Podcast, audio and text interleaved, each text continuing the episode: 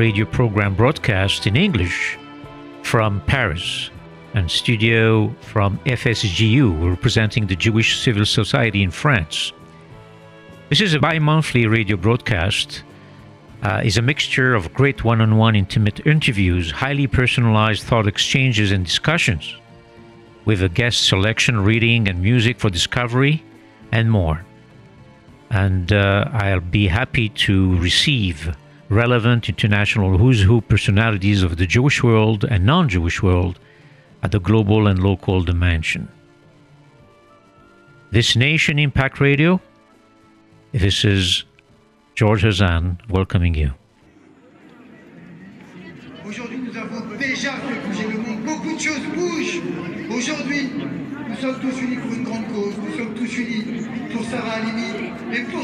A controversial murder case in which the drug fueled killer of a Jewish pensioner was ruled unfit to stand trial has rocked France, has raised concerns about growing anti Semitism, and pitted the French president against senior members of its own French justice system. Just past months, judges at France's highest court ruled that Kobili Traoré killed Sarah Halimi while suffering, quote unquote, a delirious fit fueled by heavy cannabis use and was unaware of what he was doing, and therefore did not have to face trial. Hard to imagine, but you see, Traoré and Halimi lived in the same social housing block of flats in the 11th district of Paris. Traoré, a 27 year old drug user with a history of petty crime, lived on the second floor, while Halimi, a 60 year old Orthodox Jew, lived on the third floor. In April 2017, Traoré broke into Halimi's flat, beat her up, and threw her off her balcony. During the attack, the killer chanted verses from the Quran and shouted, Allahu Akbar. The court heard. This decision has sparked and sparked a wave of public protest across France, with President Macron calling for the law to be changed. Deciding to take drugs and become thereafter, quote unquote, again, like crazy should not, in my opinion, abolish criminal responsibility, Macron said. On a Sprenier Sunday, thousands of protesters gathered in Paris to demand justice for Halimi. Members of the Jewish community in France say the no trial is the latest blow after a series of high profile attacks against Jews. The Halimi case was only belatedly labeled an anti Semitic attack. So said Goldnadel, the French lawyer for Halimi's sister. We have become used to the justice system being in denial about anti Semitism, of course. The ruling has focused the attention on the fight against anti Semitism in France after several deadly attacks against French Jews in recent years. The overall number of anti Semitic acts in France has not increased significantly over the past decade, but the violence of high profile attacks has shocked many. Recent attacks include the heartbreaking killings at a Toulouse Jewish school in 2012, a deadly terrorist attack on a kosher supermarket in the Paris suburbs of 2015, and the murder of a Holocaust survivor in her Rome in 12 in 2018. Jean Yves Camus, an expert on political extremism in France, said France is in denial about anti Semitism. There's a form of incredulity after the horror of what happened in the Second World War, he said. We think we're immune to a return of anti Semitism. But there are new forms of anti Semitism, not just radical Islam and the traditional variety of the extreme right, but also those who have cultural prejudices against Jews, he said. For a stretched period of time, My friend, French scholar and intellectual Shmuel Trigano, for example, in one of his several books titled 15 Years of Solitude, has been quite an acute observer and an early alert launcher enlightening this impactful phenomenon. So, I thought in this program series of Nation Impact, sharing and benefiting with our global audience the timely views of a prominent leader who twice at the helm of the main advocacy organization for the Jewish community of France was forefront to this emerging matter. As I hope you would also stay tuned thereafter to the song which recently brought this somewhat unpredictable, it's really unpredictable country to stardom. Voilà, voilà.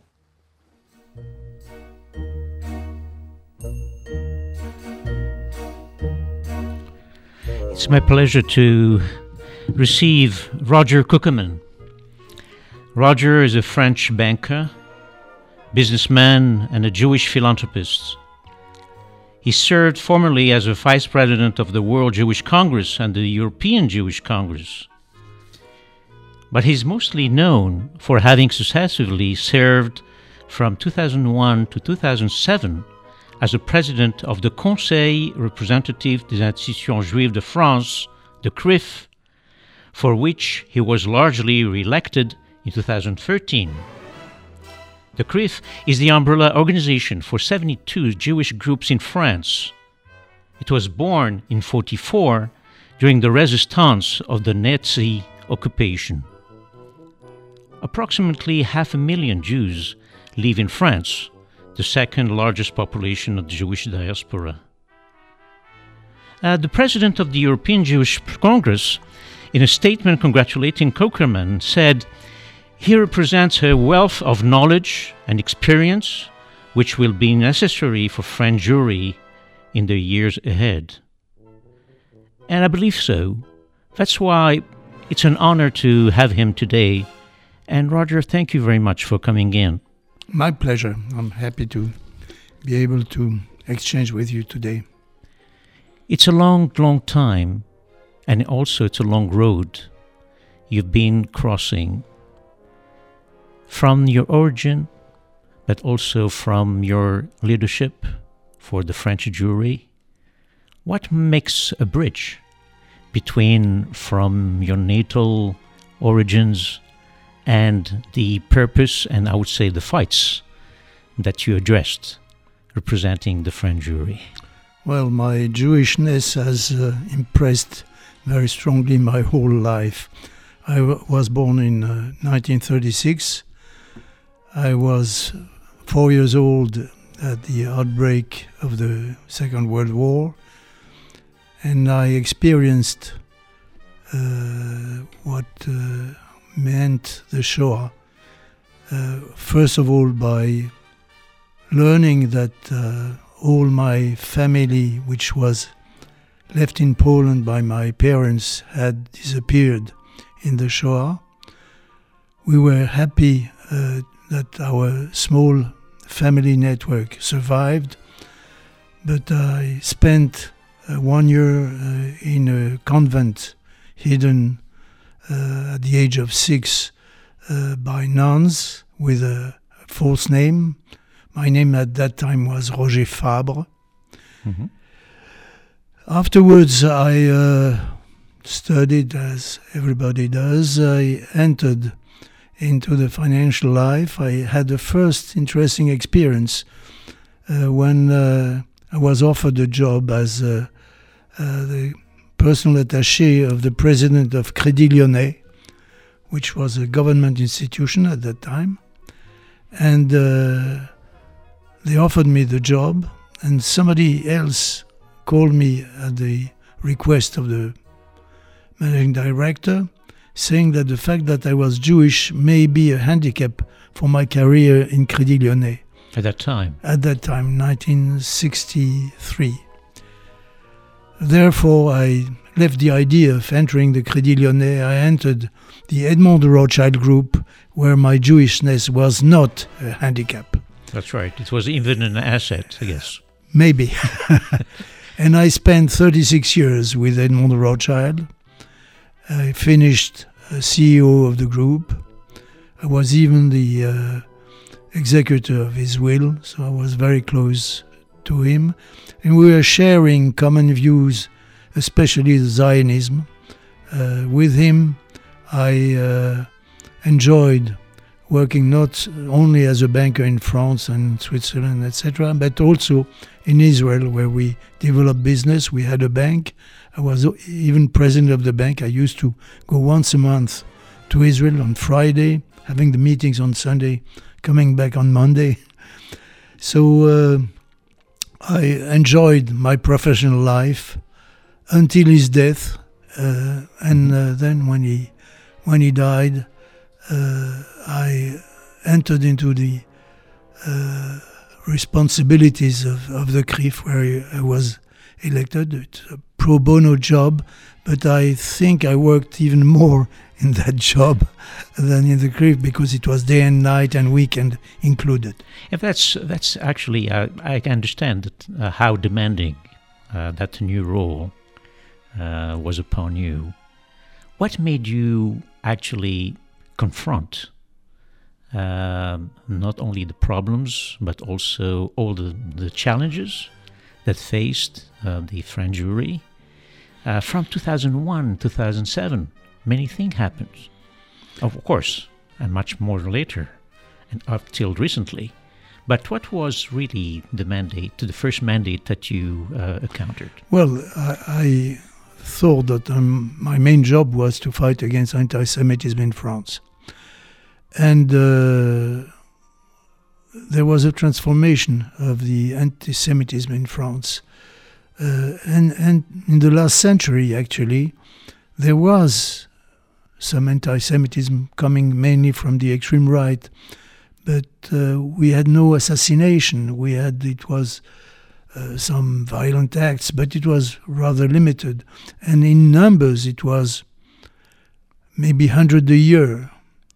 And starting from two th- the year 2000, it jumped to between 500 to, to uh, 1,000, even more per year, which meant that uh, practically every day we had an anti Semitic act. And worse than that, it became also with uh, death casualties. Uh, we had we had uh, uh, I think 15 people killed over the years uh, in that period.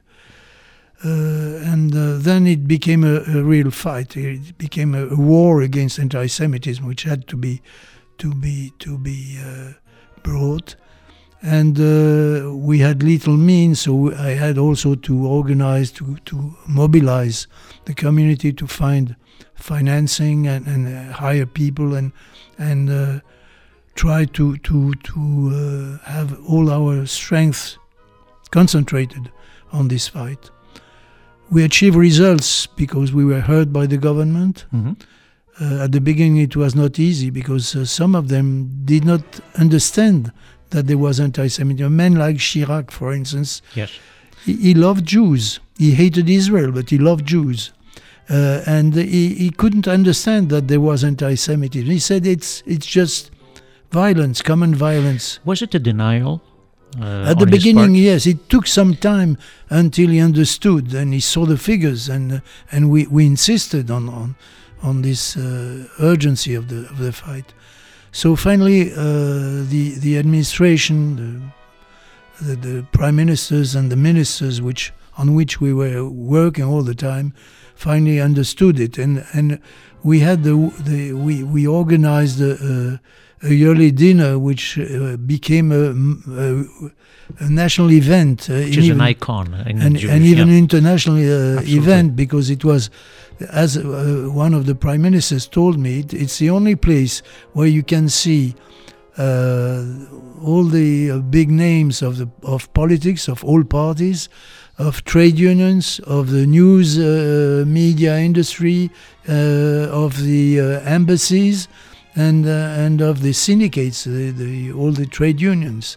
So uh, it it is uh, it was a way for us to to be able to transmit the urgency and the importance of this fight against anti-Semitism. In your views, was it the beginning of a new era, or is it, it was already déjà trop tard? We say in French.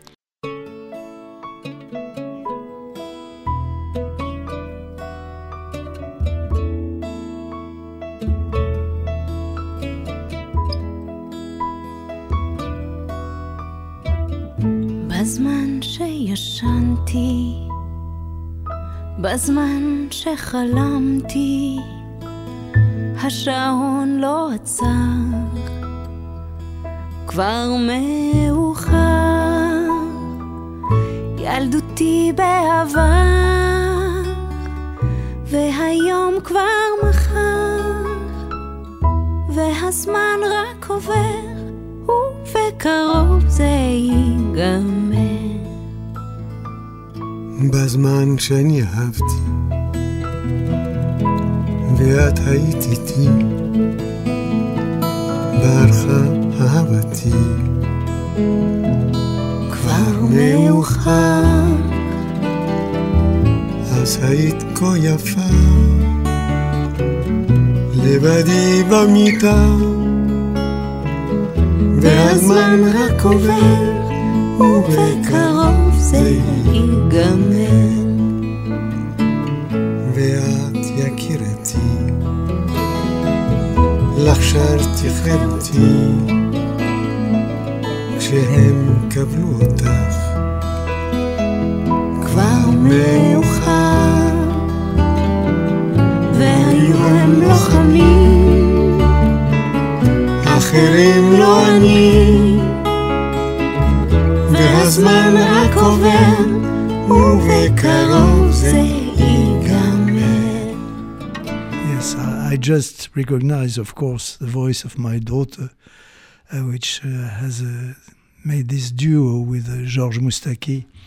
Uh, I have to tell you that uh, two of my four children made their aliyah, and of course, the anti Semitic atmosphere in France is a part of the explanation of their desire to uh, make their life in Israel. So you acted by example. Well, indirectly, because I stayed in France. But uh, but at the level of my grandchildren, it's it's even worse or better, because out of my nine grandchildren today, eight of them are living in Israel. Uh, it's it's hard to say for somebody who was born in France like me, to say that uh, the life in France for Jews becomes more and more difficult. Uh, in my youth in France, there was no difference. My friends were Jews or not Jews. Uh, we were living in an open nation. Today, uh, the anti Semitism has spread, especially uh, among the uh, Muslim part of the population, which represent 20% of the total French population. Uh, and more part of the left political party. Uh, and the extreme right has always uh, had anti Semitic uh, views. So uh, the atmosphere is, is heavy, unpleasant. Uh, the Jews are living among themselves uh, because of the in, arrival of many Sephardim from North Africa uh, they, are, they are much more religious than we used to be among the Ashkenazi population. So we, we live among ourselves, and uh, Which is, uh, we call that communitarism. yes, of course, And, uh, but you depict a rather pessimistic um, picture. Of course, in France, we had the second intifada in the 2000 where you counter this kind of challenges and you defended them. Uh, then we had the Toulouse killings in 2012. That was like a year before your re-election. And a year after, we had, you know, the war of 2014 in Israel. Um, the Arab, Islamic, or I would say the Muslim um, flavor, if I can say that, in the French national uh, uh, profile. Do you see it more as um, an adversary? Is it adversary, or is it really something that can be a counter on a more peaceful?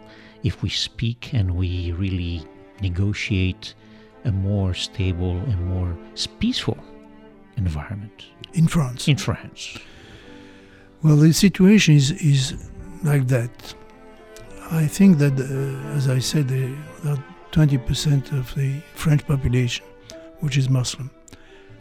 Uh, among them, between 30 and 50% believe that the Sharia should prevail on the laws of the Republic. 30% among the adult population and 50% among the youngest po- uh, Muslim population. Which means that it, it is uh, a, a basis for violent acts which is quite important, which can be figured in millions of people. And we saw that in the streets Yes, just recently. yes, absolutely.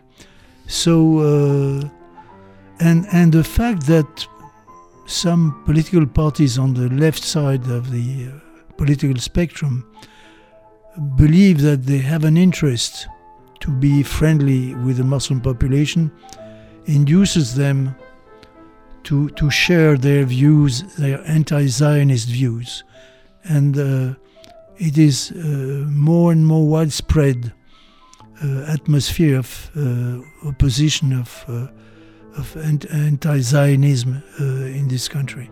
But wait a minute, uh, Roger. Are you talking about an outbound spilling of hate and violence, or the reverse?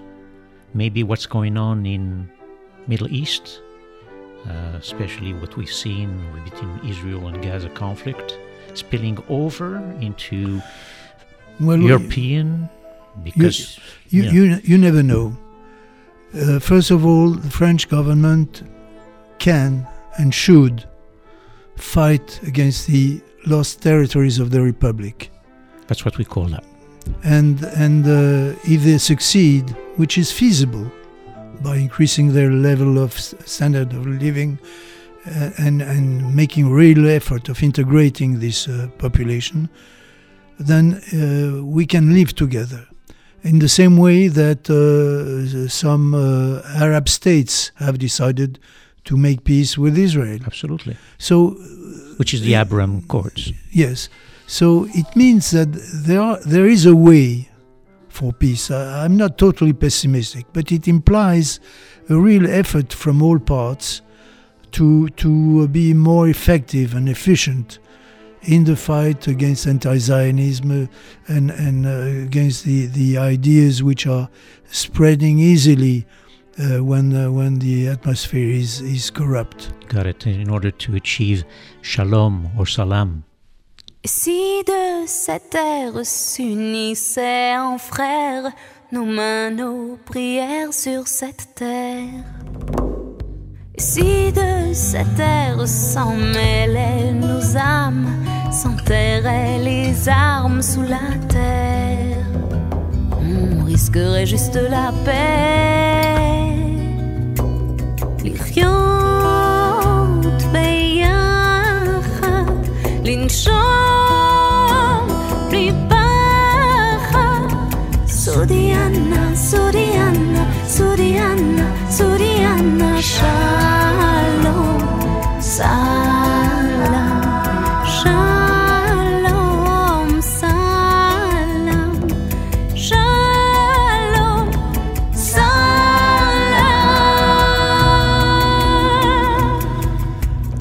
See that you have very good uh, musical references by choosing my daughter, Not only, Orlika, well, who is a, a singer living in Israel absolutely. and uh, who is. Uh, Let's talk about this, by the way, because I believe that, um, you know, the apple don't fall too much of the too uh, far from the tree. You have um, children, and I guess you're also sitting on the board of of your son's um, investment banking uh, unit. Uh, you have a girl that and a daughter that uh, we we heard immensely, and I'm sure you have plenty of other uh, jewel, jewels uh, in the Cukierman.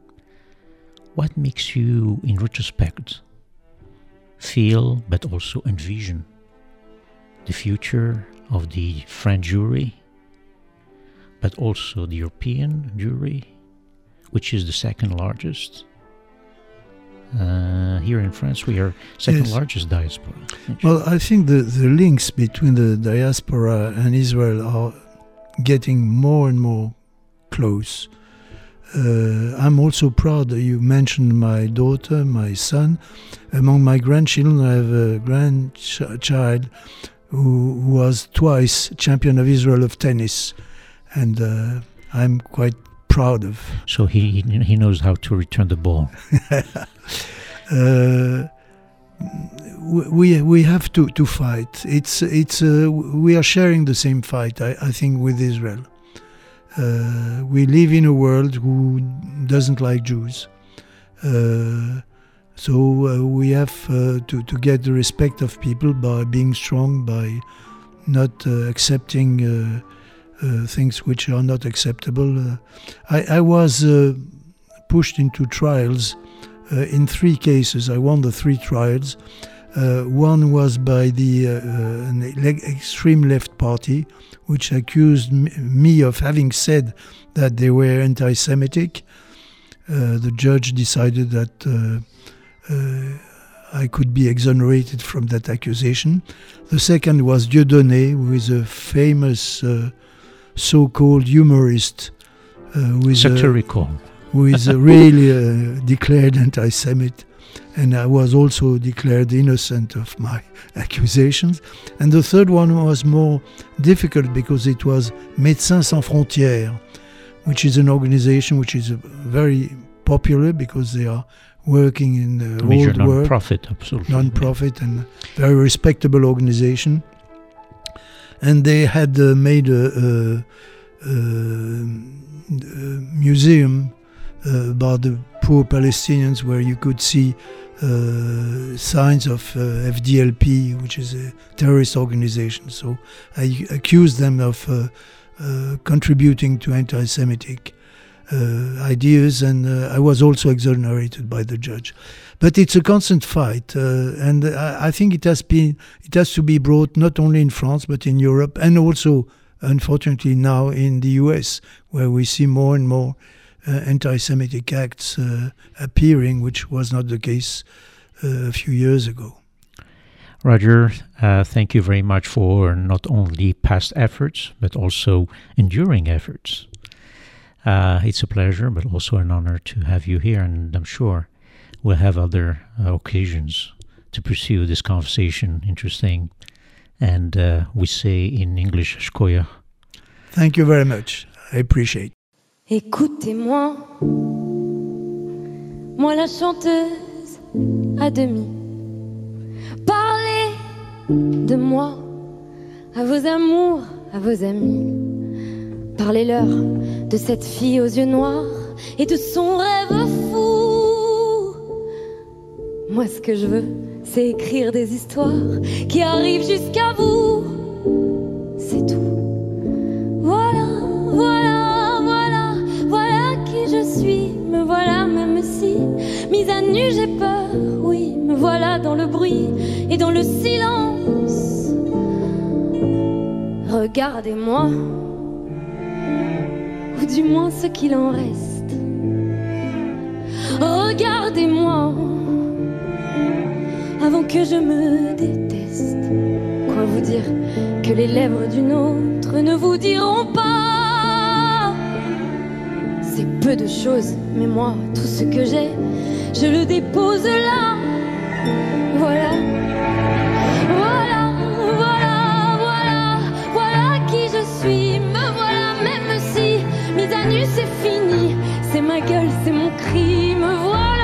Voilà, voilà, voilà, voilà juste ici, moi mon rêve, mon envie, comme j'en crève, comme j'en rime, voilà dans le bruit et dans le silence. Ne partez pas, je vous en supplie, restez longtemps. Ça me sauvera peut-être pas faire sans vous, je sais pas comment. Aimez-moi comme on aime un ami qui s'en va pour toujours.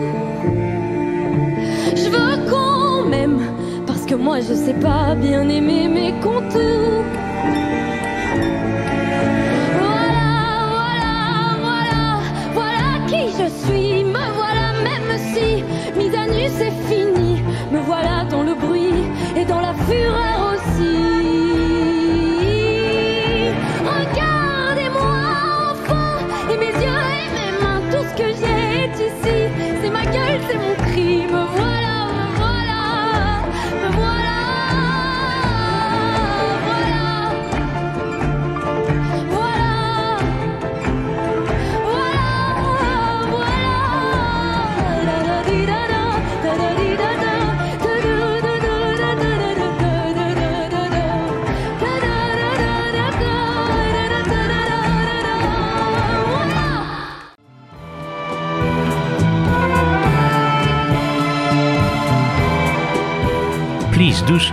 Nation Impact, the bi monthly program broadcast from France's capitals, our recording studios in Paris, radio rcj.info website, or log in at the Apple and Android applications under SCJ FSJU. My name is George Hazan.